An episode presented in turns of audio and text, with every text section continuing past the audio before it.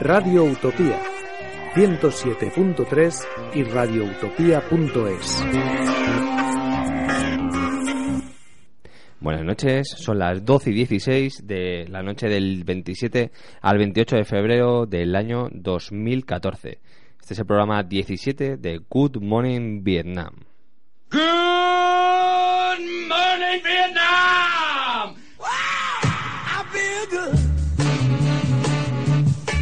That I would not. I feel good. I knew that I would not. So good, so good. I got!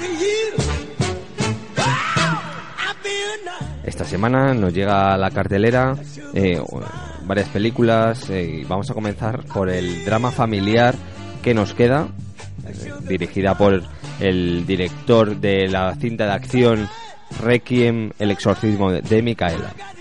Además, llegará una horrible cinta de acción protagonizada por el rapero y prolífico actor 50 Cent y un orondo Val Kilmer.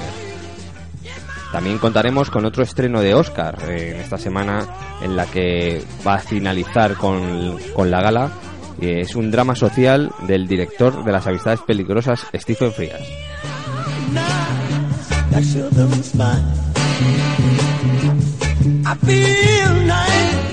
Hola, ¿qué tal? Buenas noches a todos, a todas. Un saludo a Viti, un amigo mío que ha venido aquí a España. Luego vamos a continuar hablando de ese dúo que han protagonizado eh, el actor Harrison Ford y el actor Gary Oldman, que ya se vieron las caras en la película Air Force One y ahora lo vuelven a hacer en la película de acción El Poder del Dinero. Y vamos a continuar y ya con ello terminaremos el programa con una comedia francesa ligera pero la verdad es que divertida y entrañable llamado París a toda costa.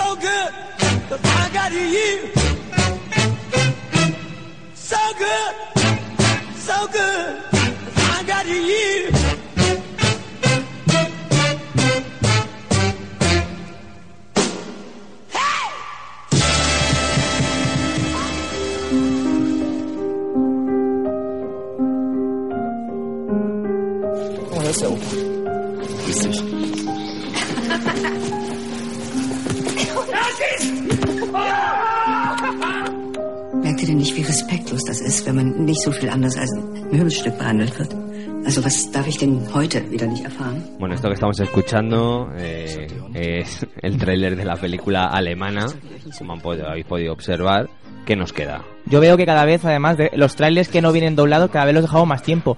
Yo creo que esto ya es un poco educar, educar a, a la audiencia, ¿no? Educar a esa gente que está ahí escuchándonos día tras día. Yo, yo es que los entiendo, entonces... Yo también. Yo de hecho pensaba que era tricantino, el idioma de tres cantos. bueno, pues efectivamente la primera película que vamos a tratar es una película, eh, una película alemana del año 2012, es decir, llega pues con un poquito de retraso. Eh, La película se llama ¿Qué nos queda? y es un pequeño drama familiar. Eh, así a modo de enunciado voy a decir que es una película cuyo cuya premisa, cuyo detonante está bien, está eh, es curioso, pero ya así voy a dejar caer, ¿no? Que se queda en poco más, es decir, es exponer un problema, un conflicto y eh, no des- para mi gusto, pues el problema es que no lo desarrolla y entonces pues mm, sus 85 minutos que dura la película, que tampoco es mucho, la verdad es que a mí se me hicieron un poquito un poquito cuesta arriba. Bueno, pues que nos queda, eh, cuenta la historia de Marco, que es un escritor que ha publicado una novela de más o menos éxito dentro de, de- del mundo berlinés eh, y vive apartado y bastante alejado de lo que es su familia, una familia adinerada y acomodada en Alemania. Eh, para pasar un fin de semana y desconectar un poco, decide eh, acercarse a ver a sus padres y, y así pasen tiempo con, con su nieto. Esto eh, lo que hará será un encontronazo entre eh, el pasado de Marco y el presente. O Sí. sea, la relación que tenía con sus padres y la que tiene Correcto. ahora. Sobre todo eh, el hecho de que su madre, que siempre ha- eh, que es una persona mentalmente inestable y que desde que desde que él era pequeño ha tenido problemas, les comunica que ha decidido dejar de tomar las pastillas que le había recetado. Sí, efectivamente. Este es un poco el desencadenante. Entonces, este, des- este desencadenante que es el que acaba de, de comentar Irra es el que digo yo, ¿no? Es una película que la verdad es que mm, eh, la película básicamente lo componen cinco actores, seis actores concretamente, que son los miembros de la familia.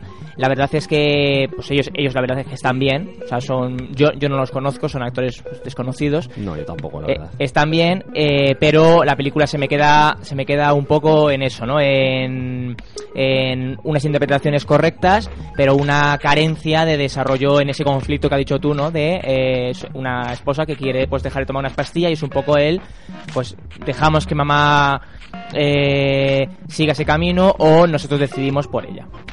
Sí, además me parece extraño que, porque el planteamiento de la película es bastante interesante. Eh, bueno, esta película recuerda muchas cintas que estamos viendo últimamente de problemas familiares, mm, qué pasa, qué hacemos con Macy, Agosto, Mm. es un poco en esa línea. Lo que pasa que es cierto que aquí los conflictos están un poco como, se pasan un poco como por encima. Entonces, eh, lo que sería el McGuffin de la historia, que es bueno, pues la enfermedad de la madre, Sí, ¿no? las pastillas, Sí, eh, la, la pastilla, La el mote que le has dado, no a la madre. la pastillera. pues, bueno, no sé, se queda un poco ahí diluido por, por el entramado que hay del padre, de la relación con ella. Luego además también, yo no sé si a ti te, te dio esa impresión, la película además eh, a medida que la cinta va avanzando, como digo es cortita, eh, a medida que la cinta va avanzando eh, y bueno, pues eh, como tú dices, tal y como ocurre en películas como por ejemplo la de Agosto recientemente, estas historias de familias que se van sacando trapos sucios pues por un pequeño maguffin ¿no? que ocurre mm, en el guion, hay una serie, hay cosas del guion como por ejemplo, que esto tampoco creo que, que desvele excesivamente, el, el tema de la infidelidad, ¿no? El tema de la infidelidad que, que no, no voy a decir cómo lo introduce, pero que está presente en el guion y que a mí me parece que, por ejemplo, temas como ese me parece que están un poco metidos un poco con calzador. Es decir, mm, tal y como está sembrado a lo largo de esos 75 minutos, no- yo no me lo llego a, a creer del todo. No sé, me parece que- es un poco forzado. Hombre, es que realmente tampoco la presentación de los personajes es algo tan potente como para que te afecten. Te afecten demasiado lo que le pasa a los personajes, ¿no? Mm. Eh, de hecho, eh, quizá el que es el protagonista, que es el personaje de Marco, Sí. es el que más te puede afectar y sin embargo es el que te hace un poco de guía y es realmente espectador de todo lo que pasa. No, no se implica demasiado ni va más allá. Mm. Hombre, a mí me parece que es una película que está bien. Me sorprende sobre todo de este, de este director que eh, se llama Hans Christian Smith. eh, que, bueno, como he dicho en la introducción, dirigió una película de, de terror hace ocho años, creo que era, que se llamaba eh, Requiem. El ex- aquí lo subtitulamos como El exorcismo de Micaela. Eh, Muy bueno. Pues acaso a lo mejor con Requiem no nos había quedado claro, pues el Hay exorcismo que de añadir como en las coletillas, ¿no? Que aquí estamos acostumbrados. Es- es- ¿Estaba bien la película esa? Sí, o sea, era, no era realmente de miedo, era más como un drama con tintes un poco así sobrenaturales. Sí, pero a mí son las que me suelen gustar, ¿eh? Y- las que mezclan géneros y tal. Era, sobre todo era diferente, entonces está bien, está curiosa esa película, no, no está mal. Y me sorprende porque el pulso que tenía en esa película, aquí sin embargo, mm, me da la sensación un poco de, de aburrimiento incluso en el propio director a, a la hora de plasmar las imágenes. Sí, además eh, yo por lo menos la sensación que tuve también es que eh, cuando empieza la película ese ritmo pausado un poquito parecida a la de Oslo, aquella que vimos hace Sí. poco, ese ritmo, yo de hecho pensaba que iba a ser un poquito de ese estilo, ¿no? Eh, así a modo mm, de destacar algo, la banda sonora, que yo no lo conozco, pero al parecer eh, leo por internet que, que sí, vamos, que, es un, el grupo de música de Northwest que es la música que estáis escuchando ahora mismo, eh, ellos son los que han puesto la, los, los los han compuesto la banda sonora de, de la película y para los entendidos de música, eh, y les guste este tipo de grupo, es uno, yo creo que de uno, de hecho lo mencionan por internet, uno de los puntos fuertes de, de la película. Yo la- realmente no lo conocía. Sí, muy, muy electrónica, ¿no? Sí, bueno, eh, aquí lo, lo, lo califican como un grupo indie rock, así que bueno, es un Ah, poquito... Bueno. Eh, como digo, bueno, es una película que a mí se me ha quedado en muy poco, yo le voy a dar un 4, eh, porque pues francamente me parece que propone un tema que luego pues le, lo desarrolla poco o muy poco. Sí, yo realmente... mm, a mí creo que se merece un aprobado. Creo que es una película flojita dentro de lo que es esta temática y de lo que estamos viendo últimamente.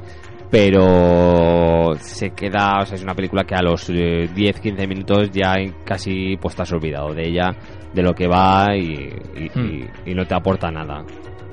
¿Puntuación? Ah, un 5. Ah, Un aprobadito raspado. Aprobadito.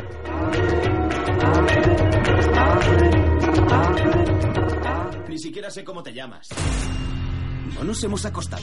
Tengo debilidad por los tíos cutres cuando bebo.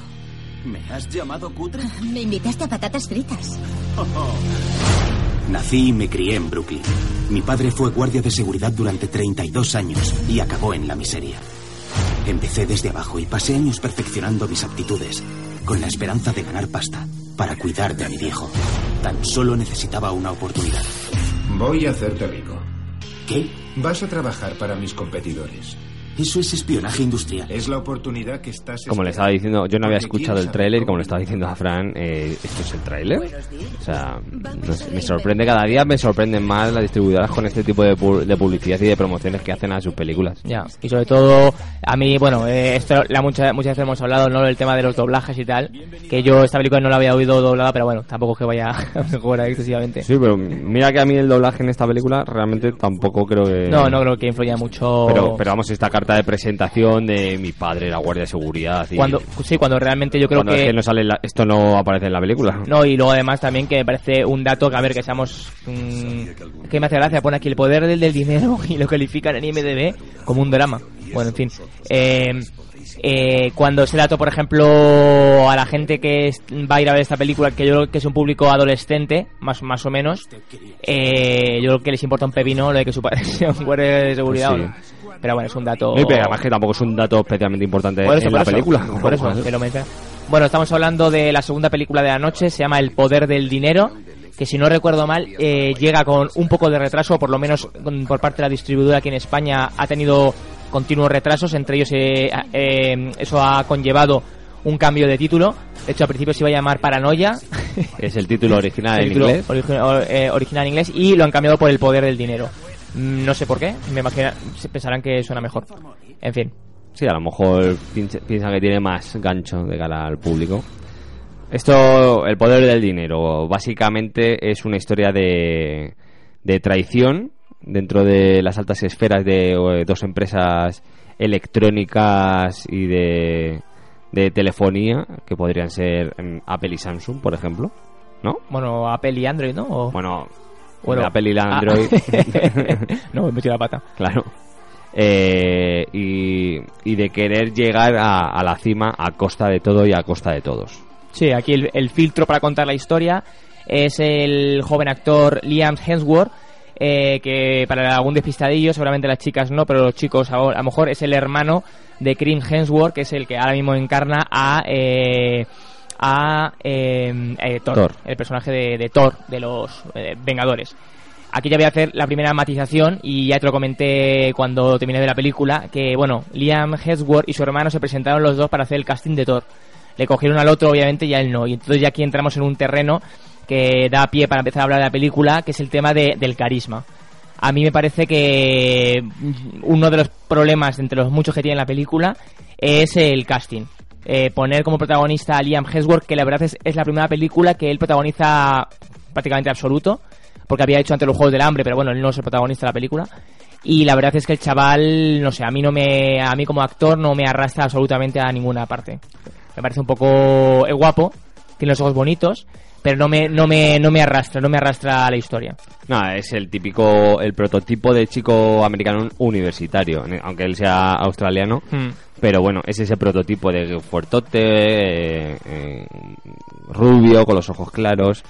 eh, realmente Chris Hemsworth tampoco es que sea un prodigio de la interpretación, pero sí que es cierto que tiene ma- mucho más carisma que su hermano. Mm, sí. Eh, él, eh, yo, aunque aquí suene raro, voy a destacar una película suya que a mí me parece, sobre todo porque pensaba que iba a ser una bazofia y me entretuvo bastante, que es una película que hizo eh, junto con Miley Cyrus que se llama La Última Canción. Que él era el protagonista y donde la conoció, porque este chico hasta hace nada ha sido el prometido de Miley Cyrus. Esa película no era la de los abdominales de Dennis Quaid. Es que yo... A lo mejor sí. En esa salía Dennis Quaid, ¿no? Sí, sí. No, es que no, no, no, no, no, es el de... No, sí, ya te lo dije, que es el Ah. del perro de... Es que, bueno, es que tenemos aquí un debate sobre los abdominales de Dennis Quaid que creemos que tienen los abdominales más grandes del planeta. Greg Kinnear. Eh, ese, ese, es verdad. La de la última canción era Greg Kinnear, vale. Entonces, entonces no es la que estamos hablando. Pero sí, esa película yo no, no la pude ver. Estaba bien, ¿no? La de Billy A mí, a mí me sorprendió porque es eso, que pensaba Sí, que iba a ser una mierda y dije, ah, pues mira. Una bazofia. Y además Greg Kinnear me suele gustar. Eh, efectivamente, eh, esta película no, no tiene ningún sentido porque es una película que la hemos visto 100.000 veces, eh, de 100.000 maneras diferentes y bastante mejor hecha. Entonces, eh, lo que te encuentras aquí, pues es mm, el morbo de volver a ver a Harrison Ford y a Gary Oldman. Que además yo no me acordaba que habían salido en Air Force One. Sí, sí. eh, ver. en, Air, en Air Force One y, eh, y además, pues bueno, ver a Harrison Ford Calvo. eh, calvo. que lo pensé, ¿para qué sale calvo? O sea, me refiero... mm, Ya, pues bueno, estaría haciendo, pues estaba haciendo la de 42, que sí que tiene que salir calvo, tenía que salir calvo. Ah, mira. Y yo creo que entre medias hizo esta. Pues lo que tú dices, es una película, a mí tampoco me parece eso, un lastre, un aburrimiento, pero bueno, tampoco es para, para, vamos, para tirar cohetes. El director es Robert, Robert Le- Luchetti, que, que sí que había dirigido hace un par de años una peli que a mí me parece simpática, por lo menos la he visto una vez en el cine y un par de veces en la tele, la de 21 Blackjack, que bueno, no se hace pesada, además sale ahí Kevin Spacey, sale la Keynes Watson esta, ¿no? Que la, la, la Kate Brooks esta, ¿no? Sí. Eh, muy simpática la chica, muy rica también. Y bueno, y salía también el, el, el chaval este que me cae muy bien a mí, el, el de One Day. ¿Cómo se llama? El, P- Sturges, el Jim Sí, Sturges. Jimmy Sturges. Que también me cae bien el chaval. La verdad que fu- eh, fue una película aquella que me, me entretuvo, estaba bien. Luego tiene bastante bodrios como la de la cruda realidad o la de Kiles, que a mí, a mí me parecen bodrios. Pero este, chico, este, este director, a mí, para mí tiene una película que, dentro del género, a mí me parece que es una película que está muy bien. Que, que es una rubia muy legal. No la he visto. Sabías que iba a decir esa. Que Sí, hombre, claro, pues, no la he visto, no la he visto. A mí, a mí me gusta. Luego es verdad que luego tiene mierdas como el chico de tu vida o la madre del novio. Porque esas son mierdas. Sí. a mí la cruda realidad me hace, me hace gracia. Y Killers también es mierda. Lo siento, Robert. Hoy estamos ahí a No, tope, ¿eh? pues estamos ya eh, dando cera. Espérate que queda bien el caldo, ¿eh? Joder, es que esta es de las que más nos ha gustado esta semana. Eh, bueno, de aquí eh, la chica es Amber Heard. Eh, una chica que es que es muy guapa. Hay que reconocer que esta chica es muy guapa. Guapísima, sí. Por algo le ha robado el corazón a este chavalín que se llama Johnny Depp. ¿Está con Johnny Depp? Sí. Es que no me extraña. Eh, esta salía en la de La los de- diarios del Ron. sí, sí, sí, y claro. ahí se enamoró de él y Hombre, bueno. y eh, o el- o el de casualidades, ¿no? O el de, sí, trabajo. Sí. y bueno, el guion, que es una cosa que me parece curiosa, está eh, escrito por, por este chavalín que se llama Jason D. Hall. ¿Te, te Mm. suena? Sí, me suena, me suena. ¿De qué te suena? Me suena porque había escrito el guion de una película que, que me acuerdo yo que me gustó. Estaba muy bien. Eh, ¿Y era? American Playboy. Ah, no, no la he visto. ¿no? No. De- esta de Aston Catcher. Sí, sí, sé cuál sé cuál es. ¿Está bien esta película? A mí me gustó mucho. Me la voy a apuntar. De hecho, esa yo creo que eh, te iba a gustar. Pero no es eso lo que, lo que me parece curioso del guion. Lo que me parece curioso es que está basado en una novela Sí. de Joseph Finder. Sí. Que este, este eh, señor también tenía otra novela que se hizo una película que estaba bien, A mí me gustó la... que se llamaba Toda la Verdad. A mí me gustó, estaba con bien. Morgan Freeman y Ashley Jazz, un drama judicial. Y Jim Caviezel. Sí, de estos que estaban bien. Sí, está bien. Para los que nos gusta, además tiene un giro al final, así que oh, está bien la película. Sí. Y es que esta película realmente es mala. O sea, de hecho sale Josh Holiday, sa- sale Richard Dreyfus, y son papeles tan anodinos y tan absurdos que es que casi ni merece la pena nombrarlos. De hecho, cuando aparece Josh Holloway, que mucha gente lo va a re- a reconocer por ser eh, el personaje de. Vamos, tiene un personaje en Perdidos, eh, Sawyer en este caso. eh, yo, de hecho, cuando lo vi aparecer, dije, anda, coño, el actor este me gusta a mí y tal, pero es que dices, mm, es que no sabes nada. es que Ya. está súper desaprovechado. Luego eh, también sale también eh, Julian Mac McMahon. Eh, bueno, el que era el malo de los Cuatro Fantásticos, que la verdad es que, vamos, que son papeles que dices, pues mm, podría haber sido tú o otra persona cualquiera. Eh, esto lo de siempre. eh, hay una novela detrás. eh, yo me imagino que, o quiero pensar, como el caso de Cuentos de invierno, que la novela pues estará mejor. Me parece que, por ejemplo, este tipo de películas en novela sí que tiene pinta de que, de que va a estar bien, así de intriga, de tal. Pero la película es que el problema es que no, pues no aporta poco, muy poco. Esta película me ha recordado me ha recordado a que a lo mejor no, no sé si a ti te recordó a una que se llamaba Conspiración en la red. Conspiración en la red. Esta de Tim, Tim Robbins que hacía como si Ah, fuera Si te lo dije, la de Ryan Philippi. sí de Ryan Sí, Phillippe. sí, sí. Esa me parece simpática. Pero es así de este rollo, ¿no? Sí. O sea, la forma de rodar, cómo Sí. está hecha. Eh, a mí el argumento, eh, aunque guardando las distancias, también me, me ha recordado un poco a la, de, que la que hablamos ahora, la de Duplicity, lo del tema este de los eh, secretos empresariales, obviamente en dos terrenos totalmente diferentes, pero sí que el, el argumento me, me recordó un poco a eso, el tema de los eh, secretos empresariales, lo de entrar en una empresa, infiltrarse, te robo tal, pero bueno. El problema es que aquí no te importa absolutamente nada. De Sí. hecho, lo que te importa es que él, si eres tía, lo que te va a importar es que él salga sin camiseta, Sí. que sale al principio además. Y si eres tío, lo que te importa es que ella, pues, salga y se le vea algo. Y bueno, y encima no se ve. Y encima no se ve nada, ya lo decimos. Pero bueno, a mí bueno, me parece una película que para los chavalines, a lo mejor adolescentes muy pequeños, bueno, pues pueden pasárselo relativamente bien, pero vamos, mm, no esperen aquí un vis a vis entre Harrison Ford y Gary Oldman, porque no lo hay. Eh, y floja, una película floja, yo le voy a dar un 5 porque tampoco, tampoco me aburrió, pero vamos, que, vas a ver algo que ya has visto un millón de veces. Sí, de hecho, aquí si antes, aquí nos hemos cambiado los papeles y si antes Fran le daba un 4 a la película de- que nos queda eh, y yo un 5, pues él aquí le da un 5, yo a esta le voy a dar un 4 porque es que me parece una película aburrida. Me parece una película que, no sé, yo la estaba viendo y me estaba aburriendo porque es que todo lo que sale en la película ya te lo esperas o te lo puedes imaginar, entonces, Mm. pues eh, no sé, no me, no me entretuvo nada.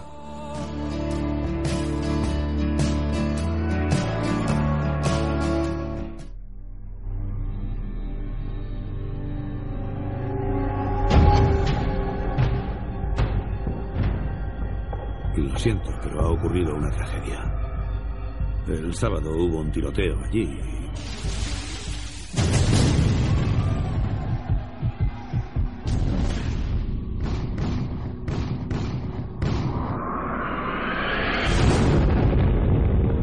Murió desangrada. Hace cinco años que es un distribuidor de armas. Fusiles de asalto, escopetas, fusiles automáticos. Esas son las cantidades que creemos que mueve.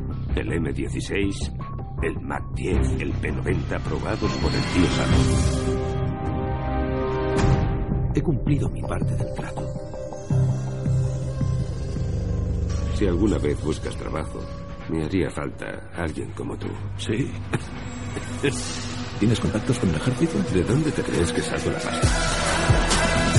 El aumento de la demanda de fusiles de asalto y armas potentes nos puede hacer ganar mucho dinero. No hay nadie que controle las calles tan bien como él. Bienvenida al equipo.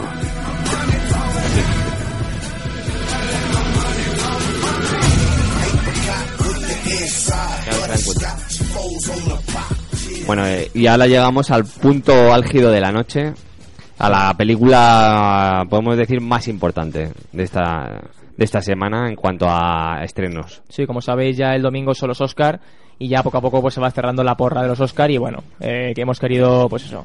Este es el penúltimo título llamado Gun. Antepenúltimo, antepenúltimo. Antepenúltimo, llamado Gun. Y bueno, ¿Qué es Gun? Eh, esta es una película que podríamos definir como bazofia. Eh, algo así, ¿no? Sí, como mierda. Como mierda, como una peli muy mala. O sea, de hecho, bueno, eh, para aquellos espectadores que, bueno, en este caso oyentes que nos sigan semana tras semana, seguramente se van a acordar de que la semana fue la semana pasada, ¿no? La, la anterior. Fue la anterior. La anterior, creo. La anterior cuando hablamos de esa película que se llama Setup, protagonizado por el carismático 50 Cent, Curtis, Jack- eh, Curtis Jackson 50 Cent. Que de hecho yo creo que, que le debe de molar poco ya lo de que le llamen 50 Cent y en los créditos de la película se pone Curtis Jackson, no pone 50 Cent. Ah, pone, sí. Debe ser, no sé, para.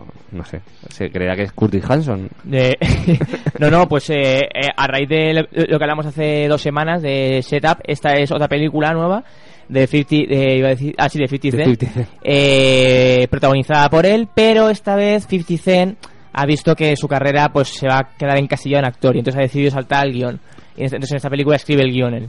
No, porque lo que, lo que no quiere es. eh, pon- no quiere poner eh, eh, freno a su talento. Efectivamente. O sea, Va- entonces, claro, él dice: A ver, yo soy la puta hostia como actor, soy la puta hostia como rapero. Yo creo que escribir un guion es lo más fácil del mundo, porque lo hace mucha gente. Bueno, y prueba de ello está Gun, que es una película estrenada en 2010. Y bueno, ahora una distribuidora ha decidido que este fin de semana es el ideal para que se vea en los cines. Ha, ha decidido que. No, pero tienes. eh, es el ideal porque es el previo a los Oscars. No, han dicho, mira, eh, después de los Oscars se va a estrenar la de Dallas Bayer Club. Y antes Filomena. Pues mira, yo me voy a meter aquí en medio como puedo. Entre medias. Y. Era el huevo que había. En fin. Eh, bueno, la película es, pues eso, es una bazofia, es eh, malísima. De hecho, yo solo soy el que siempre da bajas notas, pero ahora Irra se ha subido a mi carro. La verdad es que la película es muy mala y sobre todo, y, y desde aquí se lo comentaba hace poco a Irra, eh, la, bueno, la distribuidora de esta película es la misma que la de Setup. Eh, y nos envió la nota de prensa de que esta película se iba a estrenar el martes de la misma semana del estreno. Para que os hagáis una idea, las distribuidoras suelen avisar de esto, vamos a decir, mínimo dos semanas pero no la misma semana. Entonces, sensaciones, ¿qué me transmite a mí esto? Me transmite que da una especie de aroma de, oye tú, que tenemos esta peli aquí, eh, vamos a estrenar, o sea, como que no hay ni preparación ni leches. Aquí tengo esta película que he comprado los derechos, que imagino que, que te habrán costado cuatro duros, porque es que si no, es que, es que no entiendo esta película, ¿qué tipo de salida tiene? Es que, es que A mí eh, hemos visto que esta película eh, tiene un presupuesto de 10 millones de dólares. tiene 10 millones, pero es que, es que no lo entiendo. Realmente, o sea, es que hay tantas cosas malas en esta película en cuanto a dirección. La dirección es de un personaje que se llama Jesse Terrero. Este, este señor eh, ha hecho una película que mira que a mí yo la vi eh, hace tiempo, que se estrenó en el 2004 y me hizo relativa gracia. Yo te voy a decir una cosa, a mí hay cosas de, de lo que dices que te alabo. ¿Cómo, es, cómo esto ocurre? Yo ver eh, Free, ¿cómo se llama? Free No, qué? no, no es esta, la que- es que eso- eh, me acabo de dar cuenta que he visto otra de este tío. Ah. Esta de Soul Plane. Sí. Ah, Pues Soul esta, Plane, esta la he visto. Vale. Esta la he visto también. Bueno, pero Soul Plane, por lo que veo aquí, tiene mejores críticas que, que la sí, otra. por eso. O sea, estaba. Me hizo gracia. Es la típica peli de negros. O sea, que. Bueno, es, es de una aerolínea como para negros solo. Bueno, tenía un par de cosas graciosas, Sí, ¿vale? Pero bueno. Eh, bueno, y dije. Coño, este dirige Gan. Me voy a ver Gan. Gun es una puta Y además he visto Freelance. Que también. Freelancer. Que es una película que dirigió hace dos años. Ah, pero Freelance entonces sí la has visto. Sí, sí. O sea, esta película es del 2010 y Sí. se estrenó en el 2014. Freelancers es del 2012, así que en 2016 probablemente se estrene. Pero yo ya la he visto, ya si queréis podemos hablar de ella. A ver, Robert De Niro, por. Entonces, eh, bueno, eh, de Freelancers es de doble- Robert De Niro y en esta vamos a centrarnos en esta. Jerry, eh, Jesse Terrero dice, voy a dejar la comedia porque ya voy sobrado con la comedia, he hecho Plane. Me voy a la acción y voy a hacer eh, Gun. Bueno, eh, también es cierto que ese tío, eh, Terrero, había dirigido un par de vídeos musicales de, de 50 Cent este, ¿eh? De 50 Cent. Entonces, claro. yo, claro, yo imagino que dirá, mira, No, voy a coger a, a la mejor estrella de cine acción que pueda haber ahora mismo. Entonces ha dicho, pues ya está. No, ya no. está, 50 Cent. eh, y encima si esto se suma, que encima, Y encima el aporta gui- el guion, O sea, ya déjame el libro. lo tiene muy trillado el personaje. Déjame el guion. El personaje... déjame el guion que eso me interesa. Este proyecto me interesa a mí. eh, bueno, es que este 50 Cent realmente es que es un tío inexpresivo. O sea, Liam Hemsworth probablemente es que Nebrana. No, A pero- su lado es que Nebrana. No, pero te- también te voy a decir una cosa. El 50 Cent ha hecho películas, por ejemplo, eh, la de Resacón en Las Vegas, la de Acero Puro, la de Playa en Las Vegas, pero que siempre sale un papelito pequeño. No, claro, sí, Pero- es pero- el típico pero- que pero- por detrás comprando el pan. No, no, pero, pero hace de él. Hace, por ejemplo, Resacón en Las Vegas, eh, tengo aquí a 50 Cent, tal, y, y hace de... No, ha- y eso lo hace bien, ¿no? Claro, y- no, pero, Claro. no, no, me refiero, quédate ahí, es decir, yo, o sea, el tío pensará, joder, yo quiero ser malo de esta película, yo creo que puedo ser malo de esta película, creo, creo que puedo aportar cosas a este, a este proyecto. De hecho, de esta película es mala hasta el, hasta el póster. O sea, el póster. Sí, eh, mm, si, no- si a mí solamente me enseñan el póster, podría decir que a lo mejor es una película porno. El póster, el, el póster O sea- eh, es, es muy hortera. Sí, sí, Y o el sea, título más. Es que no tiene. No, no sé, esta película. Bueno, eh, además él hace el guion. De hecho, eh, a mí lo que me sorprende es que él hace el guion, se otorga el papel protagonista, porque bueno, o pseudo protagonista, junto Sí. con el de Val Kilmer, que ahora es un apartado aparte que ahora vamos a tratar. Val. Y dice: No hay por dónde coger este guion, con lo cual me la suda.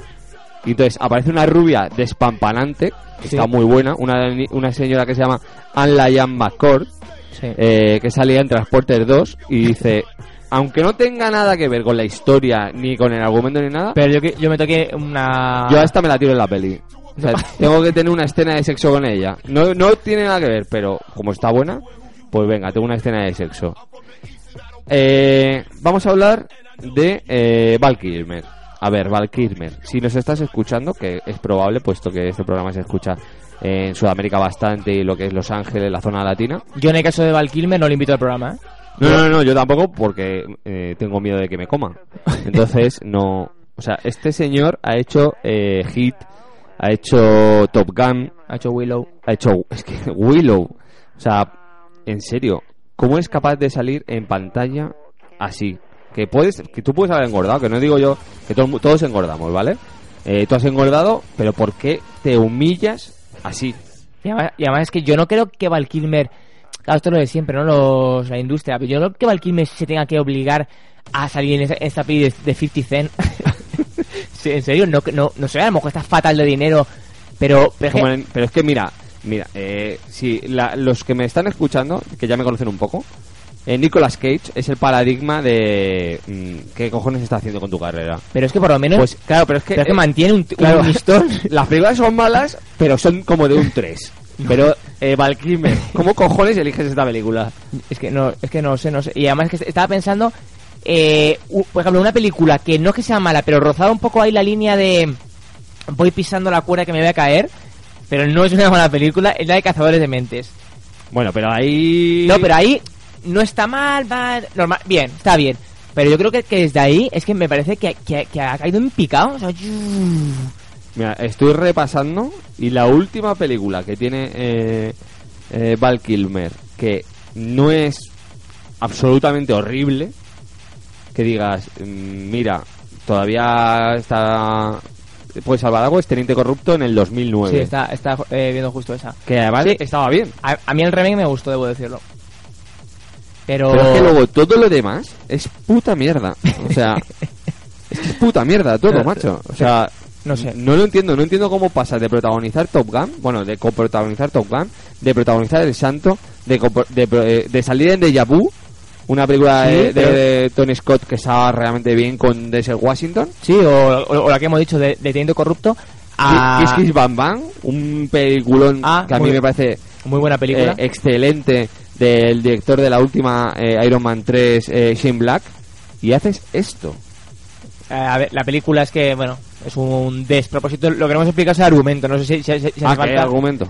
Sí, eh, Yo, eh, antes que nada, voy a dedicar- eh, me gusta mucho una película de las, de las últimas de Val Kilmer que se llama Spartan.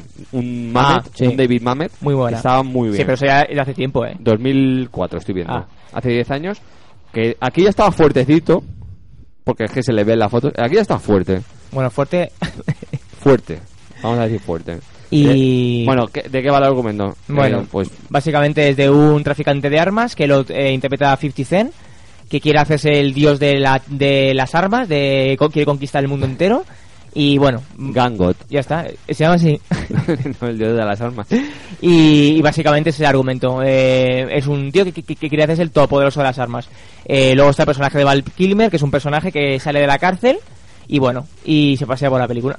Sí, que sale de la cárcel y está ahí. Eh, no, pero es que está ahí como, como desganado. O sea, como.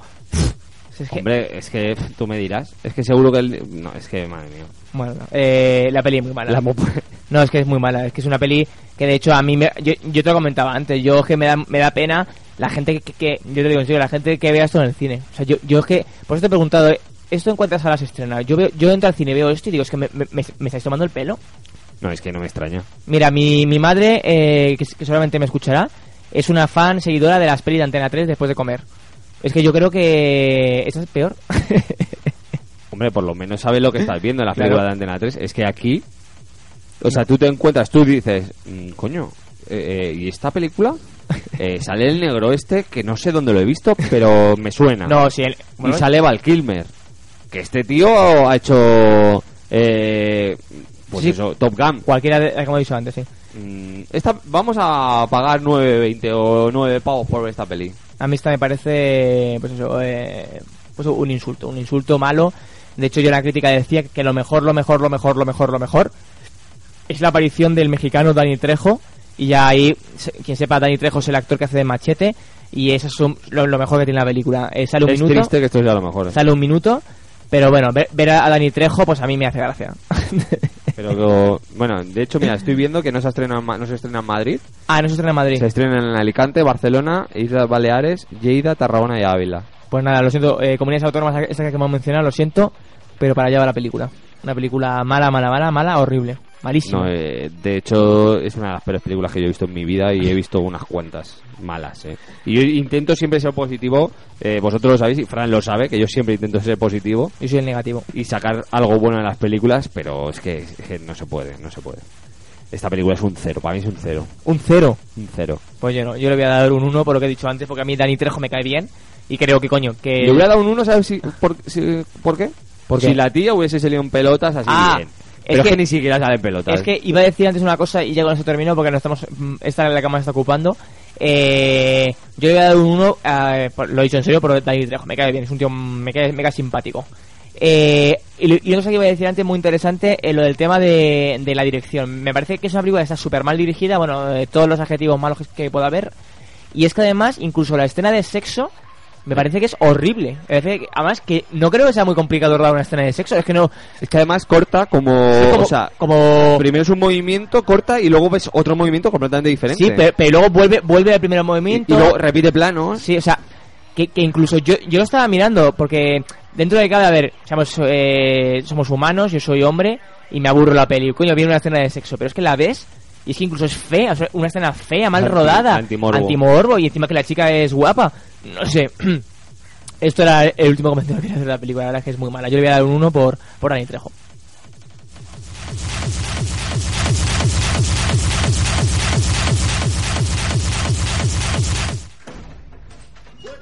Faltan menos de tres semanas para el desfile. Hola, chicas. Siento llegar tarde. ¿Me he perdido algo? Acabamos de empezar. ¿Sí? ¿Tu abuela de Marruecos? Yo siempre he querido visitar las pirámides. ¡Oh! ¡Las Fashion Girls! Solo hay gilipollas. ¡Muy buenas! Bueno, y vamos ya después de desahogarnos con el pobre 50 Cent, vamos a, a, a enlazarlo con esta comedia francesa que por lo menos, mira, eh, me va a servir para olvidar la película anterior. Una, peli una comedia francesa simpática. Y eso que la semana pasada, no sé si fue la semana pasada o la anterior, aquella película, ¿cuál fue la comedia francesa esa que puse a parir? La de... No, la italiana esta, la de Happy Family. Happy ¿no? Family, ¿no? Esta película a mí, por ejemplo, es una comedia francesa, me parece una comedia simpática, divertida. Cuenta la historia de Maya, que es una chica de origen marroquí, pero que trabaja en Francia, pues en una revista de moda súper prestigiosa.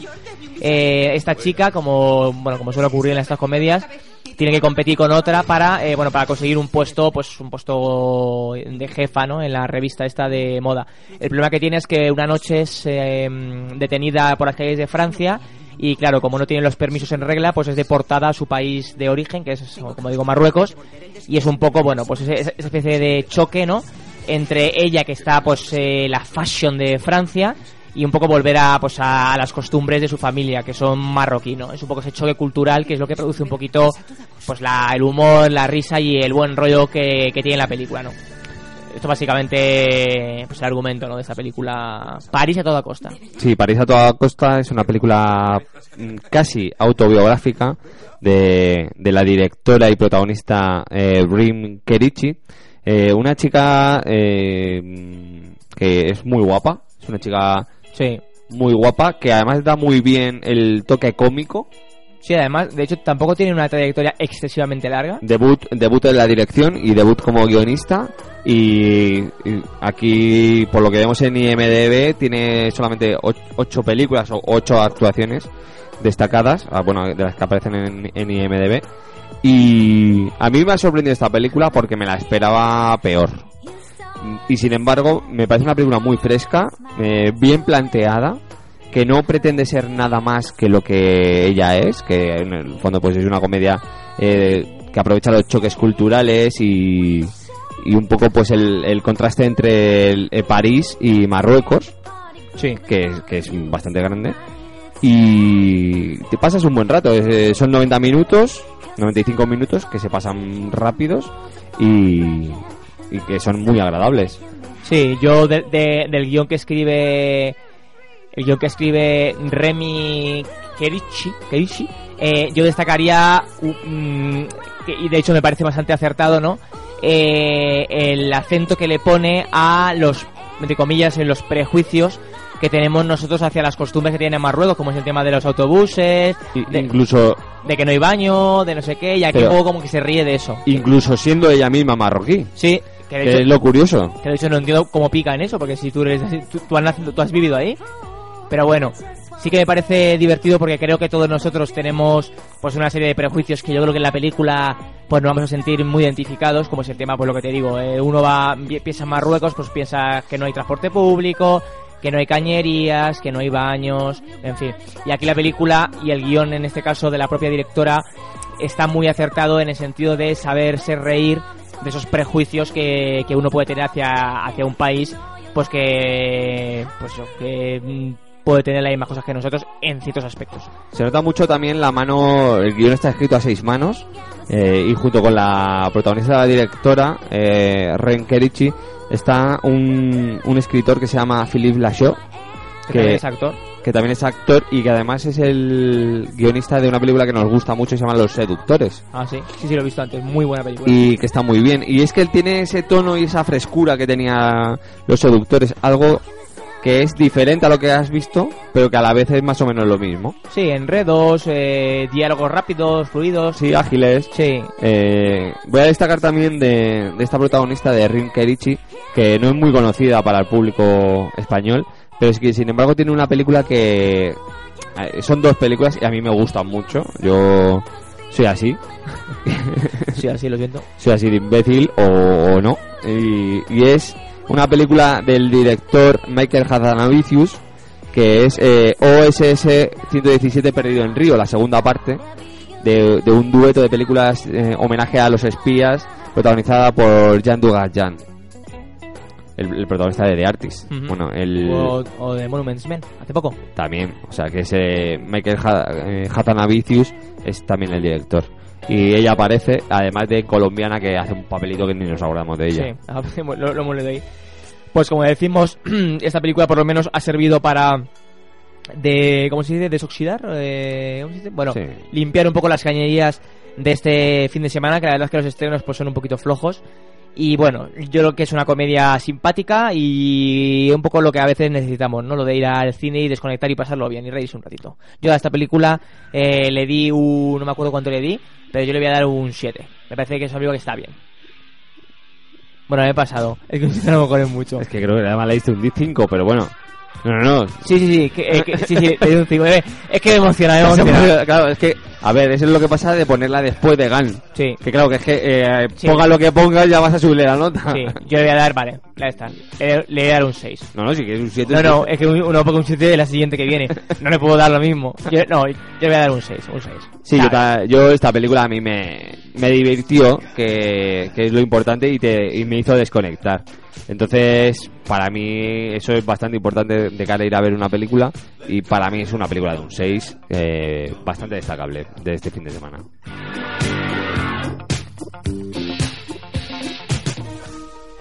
Este es Martin Sixsmith, era el corresponsal de la BBC en Moscú. Y Washington. Estás deprimido. Bueno, me han despedido, estoy en el paro. Ya, pero no ha sido culpa tuya. Por eso estoy deprimido. ¿Qué planes tienes ahora? Conozco a una mujer que tuvo un hijo cuando era adolescente. Lo ha mantenido en secreto durante 50 años. Se refiere a un reportaje de interés humano y eso no es lo mío. ¿Por qué no? ¿Debería escribir un reportaje de interés humano? El último estreno de esta semana y penúltimo estreno de las películas nominadas a los Oscars. ¡Chan, este chan! año. El último que nos va a quedar va a ser Dallas Buyers Club, que se estrena dentro de dos semanas. Sí, el 14. Eh, es esta película que se llama Filomena. Esto, esta, esta cinta es un drama social eh, que, como podéis haber escuchado en esta voz de, Sean Penn, eh, no es Sean Penn, es Steve Coogan, eh, es eh, una película que yo cuando la vi, aunque a mí me gustó, yo salí diciendo que eh, si no estuviese interpretada por quien está interpretado y el guion no fuera de quien es y ni estuviese dirigido por quien esté, que obviamente eso es la esencia de, la, de una película, pero eh, es que es un telefilm. Es un telefilm que hemos podido ver 50 veces y tu madre en las películas estas de Antena 3. Yo siempre he dicho y lo repito y lo recalco que en las en los Oscar pues siempre hay 10 películas a mejor, o sea, 10 títulos generalmente, 10, 9, 8 títulos a mejor película y bueno, es, es indiscutible que hay algunos que dice, que están bien y otros pues que no saben muy bien por qué están aquí. No digo que, que iba a decir Filadelfia, que mm, Filomena sea una mala película, pero me uno un poco a lo que tú dices. Es una película que uno sale con las sensaciones a lo de, joder, qué bien están. En este caso son dos actores que la verdad es que son muy buenos, que es Judy Dench y Steve Cogan, que me uno también a una cosa que, un comentario que, que tú me hiciste, porque tú viste esa película antes que yo, que dijiste cuando la viste. Joder, a mí el, el Steve Cogan este cada vez me está gustando más. Porque Steve Cogan se- su- sumamos a, eh, a esta película otra que hizo hace poco, la de Macy. Y la verdad es un actor que yo no, no lo conozco excesivamente. De hecho, leyendo un poco su filmografía, eh, ves que ha salido en películas, pero siempre un poquito de secundario, como Noche en el Museo, Tropic Thunder. Pero sobre todo yo creo que, que es que a lo mejor tiene mucho más peso en Inglaterra, que es de, que él es de allí, que, no que en Estados Unidos. Porque si, si- uno observa su filmografía, ha trabajado un montonazo en televisión y, en y sobre todo en cortometrajes. Pero luego en Estados Unidos, pues me, da la sensación como que le han relegado a papelitos muy, muy decir, muy chorras. eh, como por ejemplo leo aquí Marmaduke, que es aquella película horrible de un perro que hablaba, Percy Jackson, que la verdad ni me acuerdo cuándo sale, Los otros dos, que, que es aquella película de Mark Wahlberg. Me parece como que en Estados Unidos no le han tratado excesivamente bien.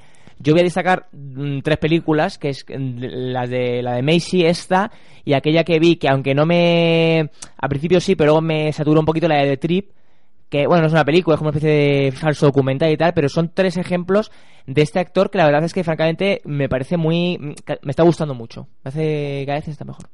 A mí Steve Coogan yo lo descubrí en una cinta, una película que se llama eh, La Vuelta al Mundo en 80 días. Era, Ah, el prota- ¿sí? era el protagonista junto con Jackie Chan. Esa no la he visto. Y de- me pareció horrible. De verdad, o sea, me pareció horrible y le, empecé, le empecé a coger un poquito de tirria. Pero es cierto que a, que a medida que he visto más películas suyas y a raíz de, de Macy, de The Trip, a mí The Trip me, me hizo mucha gracia y me gustó mucho. Y, y esta, eh, pues poco a poco eh, le estoy cogiendo el truquito y, su, y le estoy cogiendo el tono a su humor y me gusta más. Yo voy a, a recomendar una película que no es muy conocida y para los que le- les guste las comedias eh, políticas creo que les va a encantar y me parece una pequeña joyita que se llama In the Loop No la he visto. una película en la que también salía el, el malogrado James Gandolfini Mm. y eh, era una película que casi nadie que casi nadie vio era una pena tenía nominación a guion si no recuerdo mal porque no se carga la página Sí. creo recordar que era Sí, guion no Guión, guion, guion. y es que era muy ágil, era tan ágil que te perdías. Porque eran diálogos súper rápidos, súper mordaces todo el rato. Era un poco la- el contraste entre la política exterior eh, eh, de Europa y la política exter- exterior de Estados Unidos. Y eran todo el rato pullas políticas que tenías que estar muy ágil porque si no, no las pillabas. Y, me gustó mucho. Te la recomiendo, esta.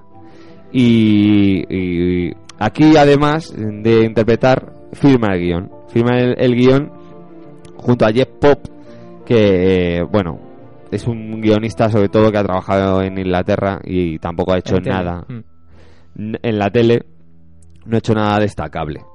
Em, esto es una historia real una historia real basada en el libro de Martin Sixsmith y es la historia real de una señora que se llama Filomena que durante 50 años buscó a su hijo. Y básicamente esta es la historia. Es eh, una señora que de repente dice que, bueno, pues que ella mm, ha estado buscando, quiere encontrar a su hijo, que lo donó, bueno, o sea, lo donó. No, se lo quitaron. Se lo quitaron. Por, bueno, eh, lo dio como en adopción, pero en realidad se lo quitaron. Sí, bueno, a todo esto tiene una educa ella estuvo eh, fue educada en Irlanda en una época, eh, bueno, en una época no, en, en un colegio de monjas, a decir, un colegio Sí. de tal, y bueno, entonces pues se lo quitan. Entonces, eh, bueno, 50 años más tarde, como dices, pues acu- acude a un escritor eh, de capa caída, ha sido expulsado de, un, de creo recordar que es un gabinete, en un gabinete En la BBC. de la BBC. Y bueno, acude este periodista, pues eh, buscando, pues él buscando la noticia, un libro, y ella buscando, pues que a ver si puede encontrar a este hijo perdido. La película, como digo, pues obviamente tiene eh, temas de, de componente social, como por ejemplo el tema de la, del, el tema del, de la- del peso de la iglesia, sobre todo en los, eh, no me acuerdo en qué años está ambientada la película, pero vamos, creo que En los 60, en los ¿no? 60, pues el tema, el tema de la iglesia. Eh, pero eh, sí que es cierto que la, eh, la película, dejando a un lado las interpretaciones de Judy Dench y, y Steve Cogan, sí que me parece que, por ejemplo, eh, personajes como, por ejemplo, el tema de, de- de- en este caso de la iglesia, materializado de las monjas, me parece que quedan un poco, personajes un poco toscos, un poco diluidos, un poco artificiales. No sé, a mí me da... Yo, yo es que creo que Stephen Frears, que es un director muy reputado, es un director que tiene mu- películas muy destacables. Eh, para mí, Las Amistades Peligrosas, que es la que nombraba, me parece una película excelente. Y a mí me gusta mucho una película que se llama Alta Fidelidad. Sí, la- ¿Qué, qué ibas a decir esa o qué? No, no, que te- es que alguna vez- ah, lo de Jack Black, ¿no? Sí, de Jack Black. A mí me gusta mucho esa película. Pero bueno, ha hecho. La de es- la reina. La reina, que, que es la, la que más dio más Sí, eh, a conocer a Stephen Frears hace poco. Eh, mira, también era Mary Reilly, también era suya. Joder, macho, esta está muy bien, ¿eh? Con John Malkovich y el primer papel dramático así después de su carrera de Julia Roberts. Así de su carrera Ah, de mira, Pretty Woman y tal. Joven, una chica joven. Y también tiene una película que se llama Los Timadores, que es excelente. Una película de, de- de- protagonizada por Angelica Houston y John Cusack. Esa no la he visto. ¿Está es, bien? Es excelente esta película. Y bueno, este director yo creo que llega un momento en la película, en el montaje más bien, en el que creo que entiende que la película funciona más como drama un- con toques mm, Sociales. no- sociales pero no deprimentes que como crítica hacia la iglesia. Entonces, sí, que lo menciona, que lo toca, Claro. pero tampoco le interesa a lo mejor profundizar. porque les podría haber dado mucha caña y mucha cera y bueno pasa pues un poco por encima y no llega a ser la duda por ejemplo Hmm. y sin embargo sí que hay ese estre- extremismo católico que aparecía en la duda Yo, yo de la película, por ejemplo, creo que funciona muy bien, eh, y esto ya es un poquito más de- del tema de vista, eh, pu- eh, desde el punto de vista de guion, eh, los personajes de él y de ella, que haya, que es- ese, que haya ese contrapunto, podemos decir, ideológico, es decir, que ella sea una mujer creyente, aférrima a todo, y él sea un personaje totalmente... hiperpositiva. Hiperpositiva y él sea un pese a lo que le ha pasado. Claro, y, y, eh, y eso otra cosa que quería mencionar antes, y él un personaje ateo, eh, puedo decir, materialista 100%, eh, ingenuo al fin y al cabo, eh, pues creo que ese contraste entre uno y otro, por lo menos eh, le da ritmo a la cinta, hace que no decaiga, hace que, por lo menos sientas una cierta empatía hacia uno y hacia otro. Creo, creo que está bien, creo que está bien esa especie de, de diferencia entre dos personajes. Sí, de hecho mueve la película, porque sin esos dos personajes sin esa química entre los dos, la película estaría completamente vacía. Yo creo que es una película destacada, pero realmente creo que de los estrenos de las películas nominadas a los Oscar, porque esta película está nominada a Mejor Película, este año en los Oscar creo que realmente es la más floja. Esta película, además, eh, creo que los hermanos Weinstein están de- detrás de ella. Y bueno, esto es lo de siempre. Los hermanos Weinstein pues son eh, dos de los hermanos pues más influyentes de, de cara a los Oscars todos los años, vamos. Y yo creo, obviamente, que pues eso, que la presencia de los hermanos Weinstein detrás de un proyecto como este, pues obviamente pues podemos eh, sonsacar porque esta película ha terminado los Oscars. ¿Tú crees? Pues aquí no aparece. Eh, yo creo que sí, ¿eh? Espérate un momento, ¿dónde...? Al- A a- mí no me figura en mis contactos, ¿eh? de Eh, que, que sea de, de las hermanas Weinstein. Ah, no, pues en productores de hecho no está, por eso me parecía raro, Ah. porque no es su tipo de película, pero podría ser. voy a mirarlo. Vamos, yo aquí no, no lo he visto. Eh, realmente es curioso que esta película se haya colado. Mm, creo que se ha colado más bien por el target eh, adulto de, de la academia que por otra cosa, porque no hay... Siempre suele haber una- esta película. Esta película de señores mayores, de, de adultos. En este caso está Nebraska y está esta. Pero más o menos siempre suele haber este tipo de películas que se cuelan un poco, si no es en mejor película, si es en nominaciones a actores. Judy Dench también está nominada como mejor actriz. Eh, efectivamente. Y luego lo, lo que no sé, eh, también otra cosa que está pensando, Alexander Desplat, el compositor de la banda sonora está nominado, yo creo que también, ¿no? No. ¿No está No, nominado? no, no, no está nominada por esta. Digo, bueno, la banda sonora está muy bien. De hecho, Eh, es muy destacable esta banda sonora. Está, es realmente es muy bonita y está. eh, Alexander Desplat, yo creo que es uno de los mejores compositores que hay hoy en día. No, no, por eso, yo, yo cuando la estaba escuchando pensaba que sí. Iba a decir que según leo aquí en la página, bueno, es, es que lo leí en esta página de mis mm, filas 7, eh, mencionan, eh, dice, el astuto Har- Harvey Weinstein es coproductor y conocemos su habilidad para promocionar películas británicas y lograr ma- eh, meterlas en la cara de los Oscars.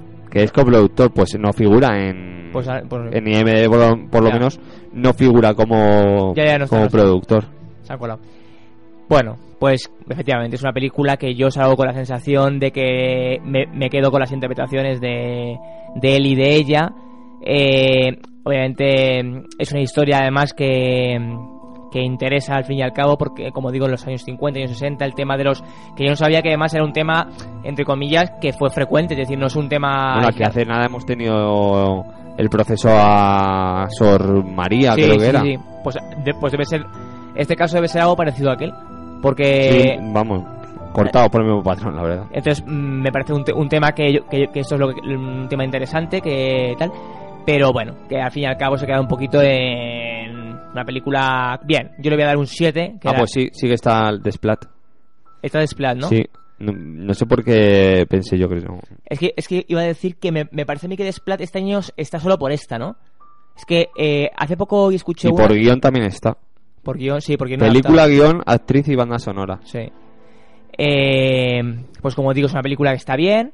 Eh, yo le voy a dar un un 7, que era lo que le iba a dar a la película anterior. No, le voy a dar un 7, eh, creo que está bien, pero bueno, tampoco es para tirarle cohetes, ¿no? O sea, de, de hecho, de las 8 o 9 nominadas, yo- para mí es la más floja.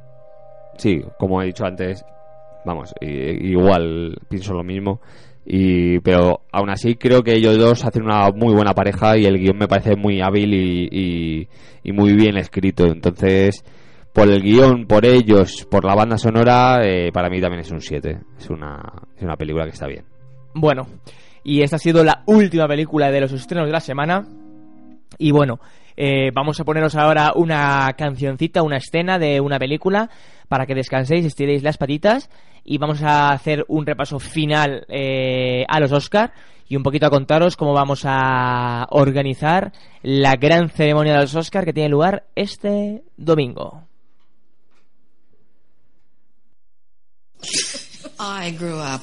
Well, then grow back down again. Screw if they can't take a joke.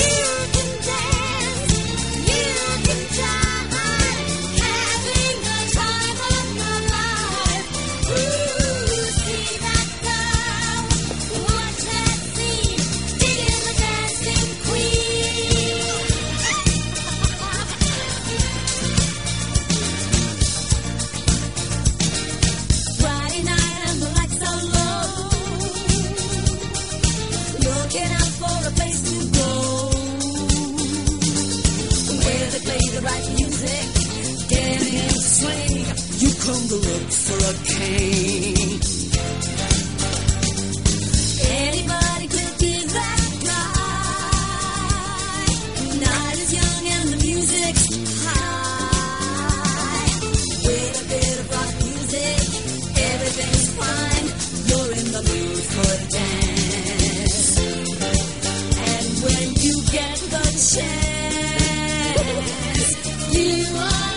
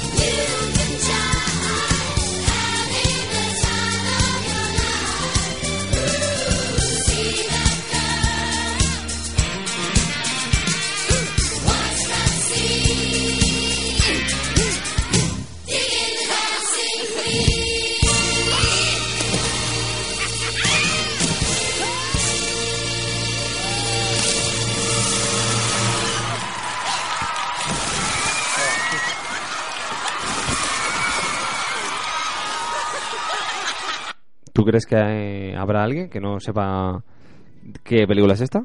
Eh, la Dama de Hierro. Hemos querido poner esta, esta película porque, bueno, la he elegido yo. me parece una joya. La película de Philida Joy, que, que no recordaba cuál era el nombre de esta, Philida Joy era la, esta inglesa. la directora que luego hizo La Dama de Hierro, aquella joyita truño padatero que era la de la, pues, la Dama de Hierro. La verdad es que Mamma Mía estaba muy bien. ¿eh? A mí me gustó mucho. y sobre, eh, De hecho, ha- había gente que criticaba, eh, de manera acertada, de que Pierce Brosnan cantaba mal. Y de hecho canta mal. Canta mal. Pero a mí realmente lo, lo que Es me parece... como No, pero a mí lo-. No, pero a mí lo, es lo que me parece de la magia de, de- de- Yo siempre lo he defendido, a mí me encantan los musicales y que alguien cante mal le da ese toque de autenticidad. Me parece que, que me gusta mucho. Hombre, también hay que valorar el esfuerzo, ¿no? Claro. Y de hecho, eh, por eso, como Rouge, el Juan McGregor canta mal. o sea, ¿Que canta mal? canta mal. Joder, si sale, le salen unos gallos al pobre, Pero si todo el mundo dice que canta bien. que va. Si de hecho luego sacaron la banda sonora cantando ellos dos. ¿Y qué? Ah, es que... Pero si además hace unos gallos brutales. ¿Sí? Sí. Ah, voy a ponerme otra vez. Sí, sí, ya verás, ya verás. Pero bueno, pero tiene su magia, o sea, Sí. el tío se esfuerza, Sí. como aquí en España, vamos. Bueno, y vamos a terminar hablando de las nominaciones a los Oscars. Bueno, los Oscars este, son este domingo. Al final son este domingo, no los han cambiado. Y yo creo que, bueno, al final lo vamos a hacer este domingo en directo. De hecho, creo que somos de las pocas radios que lo vamos a hacer en directo. Eh, empezaremos más o menos sobre la una y media, más o menos, una y media, dos menos cuarto. Eh, un poquito a- entrada ya a la alfombra roja, pues porque realmente, pues no sé si la pillaremos el- la entrada o tal, pero bueno, lo intentaremos. Pero bueno, realmente lo que es la gala, que según hemos leído en eh, fecha, eh, vamos, en la calendario oficial, empieza a las eh, dos, dos y media. A las dos y media empieza la gala. A dos y media empieza la gala. Sobre la una, una y algo empieza la, la alfombra roja. Pues bueno, para la gala estamos aquí seguro. Vamos a retransmitir eh, la gala en directo. Para ello tendremos eh, la estimable voz de nuestra crítica, Raquel Arano. eh, un amigo de Raquel, que problema es que no sé cómo se llama, no me acuerdo el nombre ahora. Pero bueno, según Raquel nos ha garantizado que es una fuente de información, cosa que eso es eh, súper agradecido. Tendréis la voz agraciada de Irra. y tendréis, por supuesto, mi voz. Empezaremos eso, una y media, dos, y bueno, vamos a intentar pues eh, retransmitir paso a paso todo lo que va pasando, cómo se va a llevar el Oscar eh, Alfonso Cuarón. Alfonso Cuarón, y bueno, y todo eso. Eh, tenemos la, la gracia o la capacidad de haber visto prácticamente todas las películas, los principales Oscar los hemos visto todos. Eh, los eh, película documental ha costado un poquito más, sobre todo porque hay algunos que todavía no han llegado. Y bueno, y poco más. Eh, sí, vamos, eh, hemos visto todas las, eh, las películas eh, nominadas a Mejor Película. Todos que incluyen Mejor Película, Mejor Guión, Mejor Actores, Mejor, Actor. Actrices, Mejor Guiones, Mejores Bandas Sonoras, Mejores Películas de Animación, ¿no? Sí. De animación creo que nos falta la de... Miyazaki. La de que- Miyazaki. Que no sé cuándo va a llegar aquí. Y sobre todo esperemos eh, decir ese nombre de Esteban Crespo que ha ganado el Oscar a mejor cortometraje de ficción por Aquel no era yo, que es Mm. excelente. Y bueno, si quieres podemos repasar un poquito en lo que nos ha parecido, ¿no? Las en- con 10 nominaciones está Gravity y la Gran Estafa Americana, que son las las que partirían como favoritas, que para ti son favoritas. ¿Alguna favorita mejor película de esas dos? Eh, perdón, es que estaba leyendo otra cosa. ¿Me puedes repetir la pregunta? ¿Cómo he dicho? Con 10 nominaciones, Sí. que podríamos decir que son las favoritas, porque son las principales, Dime. eh, están el lo- eh, La Gran Estafa Americana y Gravity. Bueno. ¿Tú qué crees? Yo, yo ya lo comenté. ¿Te vas a mojar? Sí, sí, sí. Ah, bueno, vale. me voy a mojar. Voy a decir lo que me parece la película. Eh, y de- sí, bueno, y al fin y al cabo me voy a mojar algo. Los pies. No, iba a decir que yo cuando ya cuando se la película lo dije a mí la gran estafa me pareció no una estafa, pero sí me pareció mucho menos de lo que luego era. Entonces yo creo y también voy a intentar fusionar lo que creo con lo que creo que, que va a pasar. Es decir, lo que creo que, que- que quiero que pase y lo que creo que va a pasar. Eh, creo que la gran estafa va a salir, bajo mi punto de vista, perjudicada. No va a llevarse tantos, tiene denominaciones. Yo creo que va a ser un poco eh, la, la perdedora de la noche. Es decir, no creo que se vaya a llevar eh, ¿Tú tantos- crees, o sea, ¿tú crees que va a ser la gran familia española? La gran familia, la familia española. ¿No? Que tenía 15 nominaciones y se llevó a una. ah, en el caso de, de la de extrapolarlo a España, sí, sí, sí, sí. Yo creo que yo creo que sí. Re- recorda- vamos a recordar eh, que la Gran Estafa Americana tiene nominación a Mejor Película, Mejor Director para David O. Russell, Mejor Actor Principal para Christian Bale, Mejor Actriz Principal Amy Adams, Mejor Actor de Reparto Bradley Cooper, Mejor Actriz de Reparto Jennifer Lawrence, Mejor Guión Original David O. Russell y Eric Singer, Mejor Montaje Jake Castle, Mejor Dirección Artística y Mejor Vestuario. O sea, ¿tú dices que de estas se va a llevar alguno? Mm, eh, a ver, eh, a ver, no sé. en principio yo, yo, creo que no. Si, le cae alguno, bien se ha recibido, pero yo creo que de, de todas las categorías que me acabas de decir, yo podría decirte eh, otro que creo que no se lo va a llevar. Mm, el de película. si queréis Mm, De hecho, yo creo que película es lo que no se va a llevar. No, no, Me película. parecería muy raro que se llevara. Película.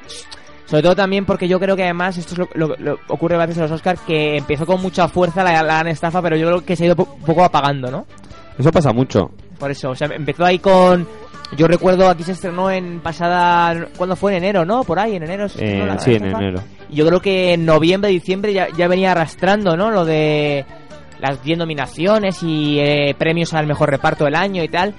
Y yo creo que poco a poco como que se ha ido apagando eso. No sé, yo creo que la gran estafa no se debería llevar el Oscar a la mejor película del año y no se lo va a llevar, yo creo. Mira, te voy a decir, eh, actualmente en la página de apuestas BetClick, podríamos mirar William Hill. ¿Quieres William Hill? que William Hill es más famosa. A ver, vamos a ver en William Hill, a ver cómo están las apuestas para, para los Oscars mm, de esta semana, que se estrenan esta semana. Eh, a ver. Bueno, eh, William Hill, lo siento mucho, no te voy a hacer publicidad porque tu página es un lío. No, no. No funciona. Pero bueno, eh, para BetClick, eh, que gane 12 años de esclavitud, se paga a 1,16€ por cada euro apostado. Lo cual Está casi asegurada. es la más eh, favorita. La segunda más favorita sería Gravity, que es 5 euros por euro apostado. Buena apuesta. Buena apuesta. American Hustler, que sería la gran estafa americana, son 16 euros por euro apostado. Eh, ¿Esa página podemos apostar el domingo? Sí, podríamos apostar. Se puede apostar desde España, me refiero. Sí, sí, sí. Ah, vale, vale. De hecho, esta página es española, creo. Ah, es española. Eh, la ul- las tres, cuatro últimas, que son. Esas son las tres primeras. Luego estaría Dallas Valles Club, el logo de Wall Street, 50 euros por euro apostado. Realmente, esto, mm, si se pudiese apostar 5 euros, me parece una apuesta muy, muy, No, pero yo, muy jugosa. Sí, ¿eh? yo no entiendo porque así como que creo que no se lo va a llevar eh, la gran estafa, yo no sé por qué hay esas dudas del logo. No sé, no, no veo muchas. Yo pienso que mi teoría, que ya he compartido más de una vez, de que a división de opiniones, los ca- acadé- académicos, eh, entre los académicos, como hay 12 años de esclavitud, y los fanáticos de Gravity, el que se va a colar por el medio, y vete tú a saber si no gana, si no gana la carrera, es, eh, El lobo de es- Wall Street. Scorsese y el lobo de Wall Street. Hombre, también necesito que el logo de Wall Street ha tenido como mucha polémica, ¿no? Mucha polémica, muchas demandas, muchas demandas hacia la película, tal. Scorsese, o sea, hay que reconocer, mm, es otro plano, pero para mí, de todas estas, a nivel de dirección, me parece la mejor película. Al nivel de dirección. No, pero a nivel de dirección. Y en se- conjunto. Pero será mejor director, ¿no? A nivel de dirección y en conjunto me refiero, no solamente la dirección. Cómo está planteado y como producto de director, me refiero mejor dicho. Ya. Como producto de director creo que es el mejor producto de director. Yo- Entonces, eh, 50 pavos por cada euro apostado me parece una apuesta bastante jugosa, ¿eh? Yo habiendo visto todas las películas, yo creo que se lo va a llevar y tampoco me tampoco me, me extrañaría y tampoco me, me desilusionaría eh, 12 años de esclavitud. Aunque fue una película que tampoco me emocionó excesivamente, eh, yo creo que prácticamente mi voto está depositado en esa película que repito, no me emociona, me, me gustó mucho más el Lobo de Wall Street, pero yo creo que que 12 años de esclavitud por el tema que trata, el punto y aparte que marca con esa película en ese tema, tal, me, me parece que se lo va a llevar. Hombre, a ver, vamos a dejar claro que todos los premios han ido para mejor película eh, 12 años de esclavitud, mejor director Alfonso Cuarón, Sí. BAFTA, Globo de Oro, eh, críticos, con lo cual sindicato. lo que lo que quiere decir es que casi todo las apuestas y en eso se basan las apuestas van enfocadas a eso, pero siempre hay un resquicio por el cual se puede colar eh, alguien porque siempre hay sorpresas. Sí, mira, el año pasado a Ang Lee, y dije, ¿eh? Exacto. Ang Lee. Bueno, en fin. Todo el mundo daba por hecho que Spielberg sí lo iba a llevar y se lo lleva a- al Lee. Mm, Bueno, habrá que verlo. Eh, eh, de hecho, mejor director: Alfonso Cuarón, por este orden: Alfonso Cuarón, Steve McQueen, David O. Russell, Martin Scorsese y Alexander Payne. Eh, Alfonso Cuarón está 1,04 por euro apostado. O sea, si no se lo lleva, es un pepinazo, porque es que mm, todo el mundo dice que se lo va a llevar. Yo también creo que mi apuesta es Alfonso Cuarón. Yo también. Pero es que el señor Marti- Martin Scorsese está 50 euros por euro apostado, igual que la película del lobo. O sea, tú te juegas 10 euritos, Ya. 5 pavos al lobo de Wall Street y 5 pavos a Scorsese. No ganas, bueno, has perdido 10 pavos, pero es que si ganas, te has llevado 500 pavos a tu casa. o sea, no está nada mal, ¿eh? Pero tenías que acertar el director y la película, ¿no? Exacto. Y que fueran esas, que es complicado, sí, yo sé que, hombre, pues eso es una apuesta. Es complicado, pero bueno, también es que es pasta. Sí. Luego está eh, mejor actor, Matthew McConaughey, Leonardo DiCaprio, Chiwetel El Jofur, Bruce Dern y Christian Bale. Que aquí te va a sorprender. Eh, ¿que, me, que me va a sorprender las, las, las apuestas? No, te va a sorprender que sea- el principio, el primero es Matthew McConaughey. Ah, claro. Para ambos creo que va a ser eh, el ganador. Yo creo que se lo va a llevar Matthew McConaughey. Pero a 5, eh, Matthew McConaughey es 1,18. Eh, a 5 euros por euro apostado está Leonardo DiCaprio. Yo creo que si no fuese Matthew McConaughey, Leonardo DiCaprio se lo lleva de calle. No, Pero claro. es que tengo mis dudas, ¿eh? Hombre, es que, a ver, DiCaprio es que, claro, es que son Pero dos... tú qué crees que va a pesar más el, la, el- la carrera de Leonardo DiCaprio con múltiples papeles Es que- nominables y El problema también es ese, es, un poco... Has tenido buenos papeles, no te hemos nominado nunca, no te hemos premiado, mm, ahora te podemos premiar. Es que esto lo de siempre, esto es...